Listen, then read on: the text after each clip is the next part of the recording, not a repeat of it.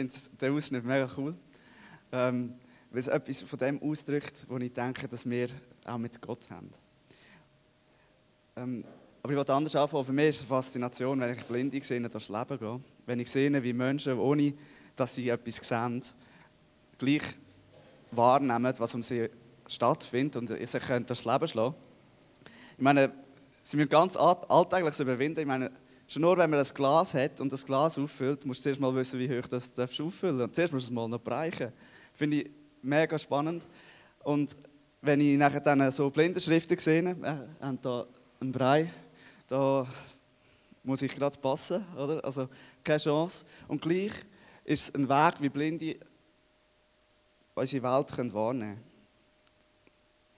Und ich werde auf das eingehen, dass wir sehen können. Wir sehen, also wenn wir doch schauen, dass wir noch mehr heranschauen können, dass wir, wir hören und dass wir noch mehr heranhören können. Weil ich glaube, dass ein gutes, ein, ein geschultes Gehör mehr hört und ein geschulter Blick mehr sieht. Ich wünsche mir, dass wir das heute Morgen erleben können, dass wir uns schulen, im näher heranschauen, im besser heranhören. Ich glaube, dass viele, ich weiß nicht, wie Menge von uns, dass jetzt äh, Brille tragen oder Linsen tragen ist, könnt ihr schnell die Hand aufhaben. Oder müssen wir es umgekehrt machen? Umgekehrt wäre einfacher. also, ich glaube, dass Gott heute Morgen unseren Blick schärfen will. Nicht nur der, der geistliche Blick, sondern auch der physische Blick. Und ich glaube, dass Gott uns kann heilen von Weitsichtigkeit, Kurzsichtigkeit oder anderen Sichtigkeiten. Ähm, ich glaube, dass Gott uns einen geheilten Blick schenken physisch wie auch geistlich. Und für das werde ich zuerst beten. Jesus, ich danke dir, dass wir hier zusammenkommen in deinem Namen, dass wir hier hören und hören und dass wir sehen Ich danke dir, dass du der bist, der unseren Blick schärft, dass du der bist, der uns durchtreibt. Jesus, du siehst all die Menschen, die eine Brille brauchen, eine Linse brauchen. Und ich weiß, dass es dir möglich ist, das, das zu heilen. Du hast Kraft dazu. Und wir sind hier zusammen und wir hoffen auf deine Gnade. Amen. Also ich erzähle einfach weiter. Und wenn du das Gefühl hast, hey, irgendetwas mit meinen Augen ändert sich, bitte äh, wink doch schnell vor. Auch wenn es ein bisschen komisch wirkt in dem Moment, aber bitte mach es. Einfach, hey, wir wollen doch feiern, wenn Gott etwas tut. Wir sind in der Matthäus-Serie, ihr habt ähm, das Büchlein bei euch auf dem Tisch. Wir wären, ich weiß jetzt die Zeit nicht auswendig, irgendwann im hinteren Teil, Predigt 2 von der Matthäus-Predigtserie, und zwar im, in der Bergpredigt, genau. Wir haben am Anfang gelernt, dass wir Teil der Geschichte sind und wir, dass wir Bergpredigt dürfen anschauen als die prophetische Verheißung, die Jesus macht über unser Leben. Und ich finde den Ausdruck prophetische Verheißung, den Boris letztes Mal gebraucht hat, extrem spannend, weil er hat zwei Sachen drin, die ich, die ich daran cool finde. Das erste ist, beides heißt, es ist kommend. Prophetisch ist etwas Kommendes und Verheißung ist für mich auch etwas Kommendes.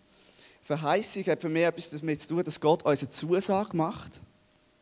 Und prophetisch, das muss ich vielleicht ein bisschen ausholen, prophetisch für mich jemand, der in Gottes Reich hineinsieht und das, was er sieht, weitergeht an alle anderen. Und somit ist das, prophetisch, heißt für mich das, was Gott sieht, wie er uns sieht. Und darum finde ich das sehr spannend, die prophetische Verheißung, die mir eigentlich jetzt der der Weiterleitung gibt für das, was ich heute euch anschauen will. Und zwar ist das Matthäus 6, 19 bis 24. Wir haben es hier als Text da vorne, oder könnt ihr euch der Bibel mitlesen, wir lesen es einfach zusammen. Sammelt euch keine Reichtümer hier auf der Erde, wo Motten und Rost sie zerfressen und wo Diebe einbrechen und sie stehlen. Sammelt euch stattdessen Reichtümer im Himmel, wo weder Motten noch Rost sie zerfressen und wo auch keine Diebe einbrechen und sie stehlen. Denn wo dein Reichtum ist, da wird auch dein Herz sein. Das Auge gibt dem Körper Licht. Ist dein Auge gut, dann ist dein ganzer Körper im Licht. Ist dein Auge jedoch schlecht, dann ist dein ganzer Körper im Finstern. Wenn nun das Licht in dir Finsternis ist, was für eine Finsternis wird das sein? Ein Mensch kann nicht zwei Herren dienen. Er wird dem einen ergeben sein und den anderen abweisen. Für den einen wird er sich ganz einsetzen und den anderen wird er verachten. Ihr könnt nicht Gott dienen und zugleich dem Mammon. Ich finde es spannend, dass man die Ober- und die Unterstelle recht gut kennt. Sammelt euch keine Reichtümer hier auf der Erde, wo Mott und Rost sie zerfressen. Denn wo dein Reichtum ist, da wird auch dein Herz sein. Und der andere, ein Mensch kann nicht zwei Herren dienen, er wird dem einen ergeben sein und den anderen abweisen. Die zwei Stellen kennen wir ziemlich gut, habe ich das Gefühl. Ähm, was für mich interessant und irgendwann spannend ist, dass die Stelle zwischendrin, das Auge gibt dem Körper Licht. Ich habe mich immer so gefragt, was macht das da zwischendrin? Ich habe mich gefragt, was macht jetzt das Obere, wo es um Besitz geht, und das Untere, wo es um Besitz geht? Was macht die Stelle mit dem Auge und dem Licht und der Finsternis und hä? Was macht das da? Ich komme nicht ganz draus. Und ich habe das gelesen ja, wo, wo Gott mir gesagt hat, ich soll über das reden, habe ich zuerst gedacht, ja, was soll ich über das reden? Ich komme ja selber nicht raus. Und er hat mir da angefangen, etwas aufzuzeigen. Und ich werde gerne mit euch das anschauen. Und zwar werde ich, werde ich ein bisschen ausholen, und zwar werde ich beim Licht ausholen. Wenn wir ganz am Anfang gehen von der, von der Geschichte, wo Gott mit den Menschen schreibt, die Schöpfungsgeschichte. Das Erste, was Gott gemacht hat, ist das Licht. Im Anfang schuf Gott die Himmel und die Erde. Die Erde aber war wüst und leer. Es lag Finsternis auf der Tiefe. Und der Geist Gottes schwebte über den Wassern. Und Gott sprach, es werde Licht. Und es wurde Licht. Und Gott sah das Licht an. Ja, Gott sah, dass das Licht gut war. Da schied Gott das Licht von der Finsternis. Und, der, und Gott nannte das Licht Tag und die Finsternis Nacht, nannte er Nacht. Und es wurde Abend und es wurde Morgen der erste Tag. Das Erste, was Gott geschaffen hat, ist das Licht. Und ich bin überzeugt, dass Gott das Licht geschaffen hat, dass wir seine Schönheit sehen können. Dass er das Licht geschaffen hat, dass wir Natur überhaupt sehen können, die er nachher geschafft hat. Das Licht ist wie die Grundlage, dass wir überhaupt etwas wahrnehmen können, dass wir etwas sehen. Und wenn es so ein wunderschöner Sonnenuntergang ist, wie ich euch hier noch ein Foto mitgebracht habe. Licht ist der Anfang, dass wir überhaupt etwas erkennen können. Und in dieser Stelle geht es um Licht. Das Auge gibt dem Körper Licht. Es ist wie das Licht auf dem Weg, das wir haben. Es ist wie, dass wir überhaupt wissen, wohin wir gehen. Ich weiß nicht, ob ihr das kennt, aber unsere Augen steuern unser Handeln. Wenn du jetzt, ich hoffe nicht, dass dir das jemals passiert, aber wenn du mal mit dem Auto am Schleudern bist und du mit den Augen einen Baum anvisierst, weil das das Einzige ist, wo eigentlich am gleichen Ort bleibt, dann würde ich lieber die Augen zumachen, weil in 90% der Fälle fahrst du in den Baum rein, weil das das Einzige ist, wo du darauf zusteuern kannst, weil das Einzige ist, was du siehst. Auf dieser Seite sieht man auch, dass 90% von allen Verkehrsunfällen, wahrscheinlich sind es sogar mehr, zurückgehen, dass man Sachen nicht sieht, übersieht oder der Blick abgelenkt war. Und somit, unser Blick steuert unser Handeln extrem. Ich werde das noch an einem persönlichen Beispiel illustrieren. Ich weiß nicht genau, wie alt ich war, aber ich war glaube irgendwie so groß. Ich kann selber schätzen, wie alt ich war. Ähm, und ich dachte, ey, ich bin schon ein recht guter Velofahrer. Und habe mir dann überlegt, ich könnte eigentlich mal schauen, wie das die Blinden machen. Ich habe gedacht, ich meine, du kannst so gut geradeaus Velo fahren, das kannst du sicher auch blind. Ich bin auf unserer Straße ein bisschen durchabgefahren, in unserem Quartier zu Buchs noch dazu mal. Und dann dachte ich, so komm jetzt, keine Angst, Hasi, machst du jetzt. Augen zu und gefahren. Das ist wahrscheinlich etwa 15 Meter oder so ist gut gegangen und dann bin ich im Bus gelandet. Und das verdeutlicht es auch wieder. Also, wenn ich nicht schaue, woher ich gehe, dann gehe ich nicht dorthin, wo ich eigentlich will. Und jetzt der Nebel, den wir jetzt auch sehen, immer im Herbst, ist für mich auch ein Sinnbild von dem, dass Satan unseren Blick vernebeln will, verunscharf machen. Dass er uns die Sachen unklar machen will und wir nachher nicht mehr sehen, sondern weniger. Er ist für mich auch der, der immer wieder fragt, bist du sicher das? Bist du sicher, dass Gott gesagt hat? Bist du sicher, dass der Gott gezeigt hat? Und das ist für mich immer das Vernebeln. Und auf da wollte ich schauen, dass es nicht mehr Raum bekommt. Aber ich werde zuerst einen Blickwechsel machen noch. Und zwar schreibt Johannes Ganz am Anfang von seinem Evangelium über Jesus schreibt er, in ihm war das Leben und dieses Leben war das Licht der Menschen. Das Licht leuchtete in der Finsternis und die Finsternis hat es nicht auslöschen können. Jesus ist das Licht, das die Finsternis austreibt, wo wir vorhin davon gelesen haben, wo er selber davon redet. Wenn wir Jesus in uns hineinlassen, ist sein Licht in uns. Und für mich heisst es immer wieder, ihn reinzulassen und auf ihn zu schauen, heisst für mich immer wieder, den Glanz von seiner Herrlichkeit zu sehen. Und das ist sein Werk. Der Glanz von seiner Herrlichkeit ist, dass er auf die Welt gekommen ist, obwohl er nicht hätte müssen. Dass er sein Leben gelebt hat, ohne Schuld und es hergegeben hat für uns. Dass er gestorben ist am Kreuz und auferstanden ist zur Herrlichkeit. Und wenn ich mir das vor Augen halte, seine Gerechtigkeit, sein Opfertod, seine Auferstehung, dann ist das für mich das klare, unverfälschte Bild von Jesus. Das klare, unverfälschte Licht von ihm. Ähm, Paulus schreibt im Römer 3,21 darüber und im 2. Korinther 4, wo es darum geht, dass wir nicht sollen ein Evangelium mit einer Decke drüber haben, sondern die Klarheit leben. Und das ist, das ist einfach für uns. Und ich gehe weiter im Epheser, dass Gott uns die Augen auftut. Ich bete darum, dass Gott, der Gott unseres Herrn Jesus Christus, der Vater, dem alle Macht und Herrlichkeit gehört, euch den Geist der Wahrheit und der Offenbarung gibt, damit ihr ihn immer besser kennenlernt. Eröffne euch die Augen des Herzens, damit ihr erkennt, was für eine Hoffnung Gott euch gegeben hat. Eröffne euch die Augen des Herzens, damit ihr erkennt, was für eine Hoffnung Gott euch gegeben hat. Und die Augen vom Herz aufzutun, heißt immer wieder auf ihn zu schauen. Immer wieder zu schauen, was er gemacht hat. Und für mich ist das immer wieder auf ihn schauen und, und meine Augen aufzutun, heißt für mich auch immer wieder,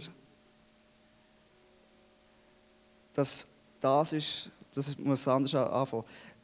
Auf ihn zu schauen und das Evangelium ist etwas, das man niemand aus meinem Herz stellen kann. Das ist der Reichtum, wo Gott in unser Herz hineinlegt, ist das Licht von ihm. Zu sehen, wie er ist. Im Johannes 17 später schreibt, ähm, schreibt Johannes noch über, über Jesus, wie er für sie betet. Nachdem Jesus so zu seinen Jüngern gesprochen hatte, blickte er zum Himmel auf und betete: Vater, die Zeit ist jetzt da, offenbare die Herrlichkeit deines Sohnes. Offenbare die Herrlichkeit deines Sohnes, damit der Sohn deine Herrlichkeit offenbart.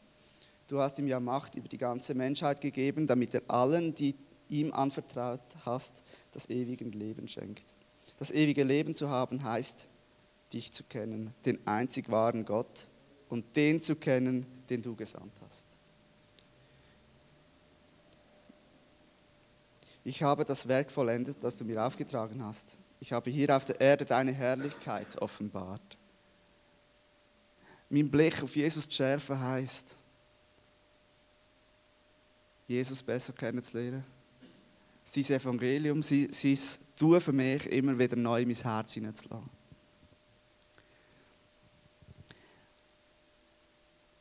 Da hört es nicht ganz auf. Weil wenn wir Jesus sehen, wie er ist, was er da hat für uns und wir das in unserem Herz ganz tief hineinschreiben und uns immer wieder jeden Morgen klar machen, Jesus ist der einzige wahre Gott. Er ist der einzige wahre Herrscher.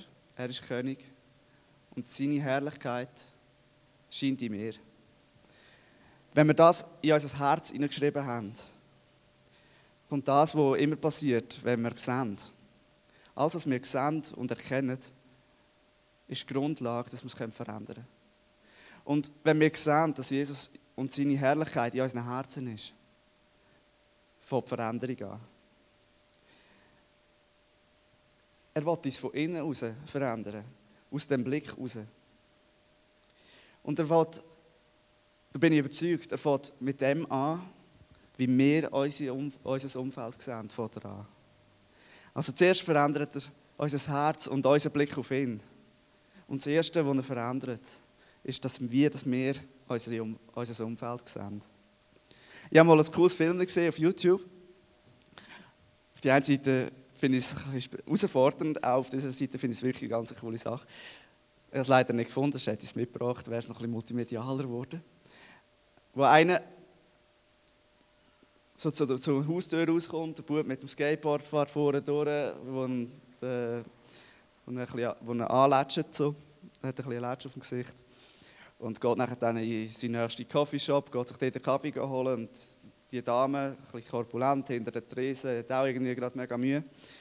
Und er hockt nachher dort her und dann kommt einer vorbei und legt ihm so ein Brüllenkästchen bei ihm auf den Tisch und läuft weiter. Er legt das Brüllen an und plötzlich fällt er an sehen. Er fällt an sehen, wie Menschen um ihn herum traurig sind, zerbrochen sind, wie die korpulentere Dame hinter der Tresen so eine Überschrift bekommen hat mit «Wird gemobbt», weil sie nicht schön gefunden wird, weil sie sich selber auch nicht schön findet und wird auch noch gemobbt vom Chef und von allen, die dort arbeiten. Er geht, er, zuerst ist er überfordert und muss die Brille wieder abziehen.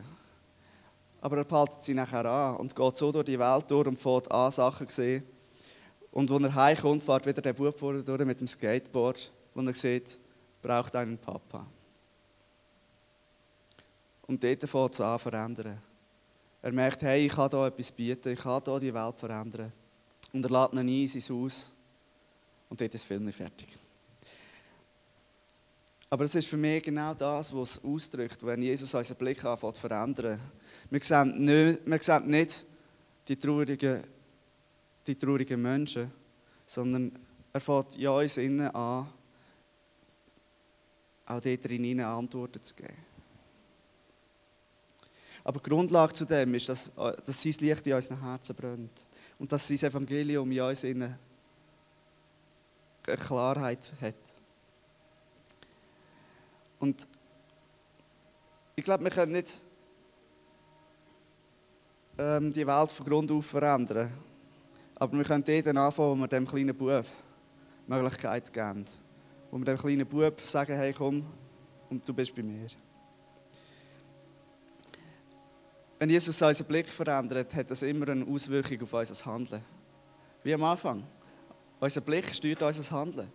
Wenn Jesus unseren Blick anfängt zu verändern, wird unser Handeln verändert. Und darum ist mein Wunsch, dass wir heute Abend, äh, heute Abend, ich bin immer noch im Samstagabend-Modus, heute Morgen einfach dürfen beten darum, dass Gott unseren Blick verschärft. Wenn Gott unseren Blick anfängt verschärfen, wird es auch eine Auswirkung haben auf das, was wir prophetische Verheißung nennen. Weil die Vision, die Prophetie wird Wirklichkeit. Und ich glaube auch, dass wir Gott sehen können, auch wenn wir nicht sehen. Ich habe zwar noch nie einen Blinden gehört sagen, dass er Gott gesehen hat. Aber den, den Spruch finde ich eigentlich noch cool. Wir können Gott sehen. Mit unserem inneren Herz und mit, unserem, mit unseren äußeren Augen. Und ich bin überzeugt, dass der Reichtum, wo Gott uns dort drinnen schenkt, das ist, wo der Schatz ist, wo es ein Reichtum ist. Reichtum, uns nicht genommen werden kann, wo nicht von Motten und Rost zerfressen wird weil es ein lebendiger Reichtum in uns innen ist.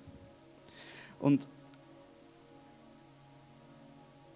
ihn zu sehen, ihn erkennen,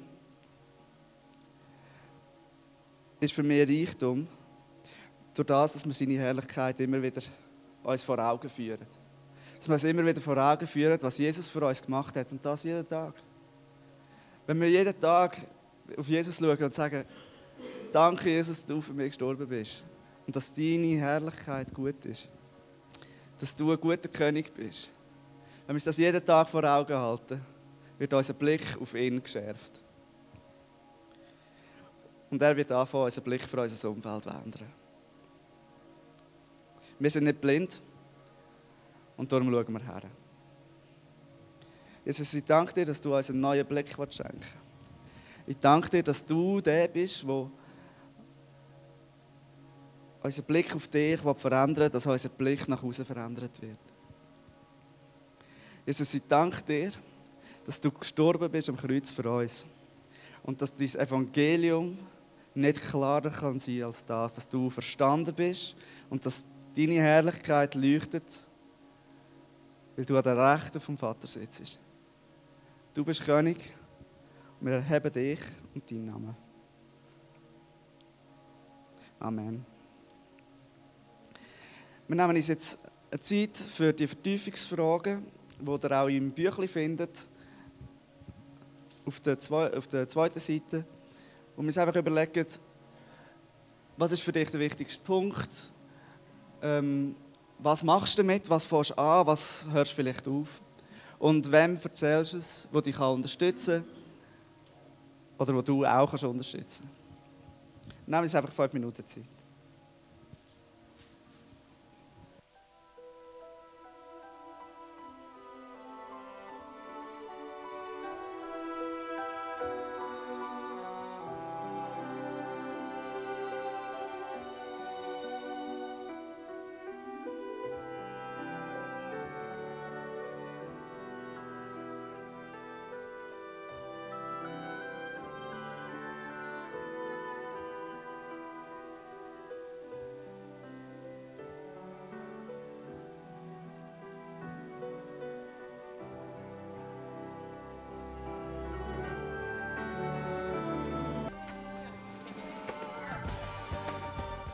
Manchmal müssen wir lernen zu sehen. Und ich wünsche mir, dass wir jetzt eine Zeit machen an den Tisch, wo wir uns gegenseitig Ermutigung und Freiheit zusprechen. Ähm, und zwar ganz auf eine einfache, simple Art. Und zwar einfach drin reden, Jesus ist für dich gestorben. Und das ist wahr. Nimm es als dein Licht. Einfach, dass wir die Klarheit bekommen. Dass wir die Klarheit bekommen auf Jesus und was das für unser Herz bedeutet. Du kannst auch erweitern und sagen, mein Gott ist für mich das und das und das gilt für alle. Ich erkenne Gott als der, sage jetzt mal heilig, als der gerecht, als der, der Frieden bringt und das drin hineinsprechen. In die Situation, wo ihr im Moment drin steckt. Wir nehmen uns fünf Minuten an den Tisch, dann kommt Joel führen, wir singen noch ein Lied und bleiben einfach mal neu in seiner Gegenwart. Einfach nehmt euch die Zeit, sprecht euch das zu. Einfach, dass die Klarheit von seinem, von seinem Licht in euch mehr reinnehmen kann. Dass wir für physisches Gesehen beten. Wir werden uns speziell Zeit nehmen, dass wir für all die beten die jetzt Brüllen haben oder Linsen haben. Weil ich glaube, dass Gott uns einen klaren Blick schenken will.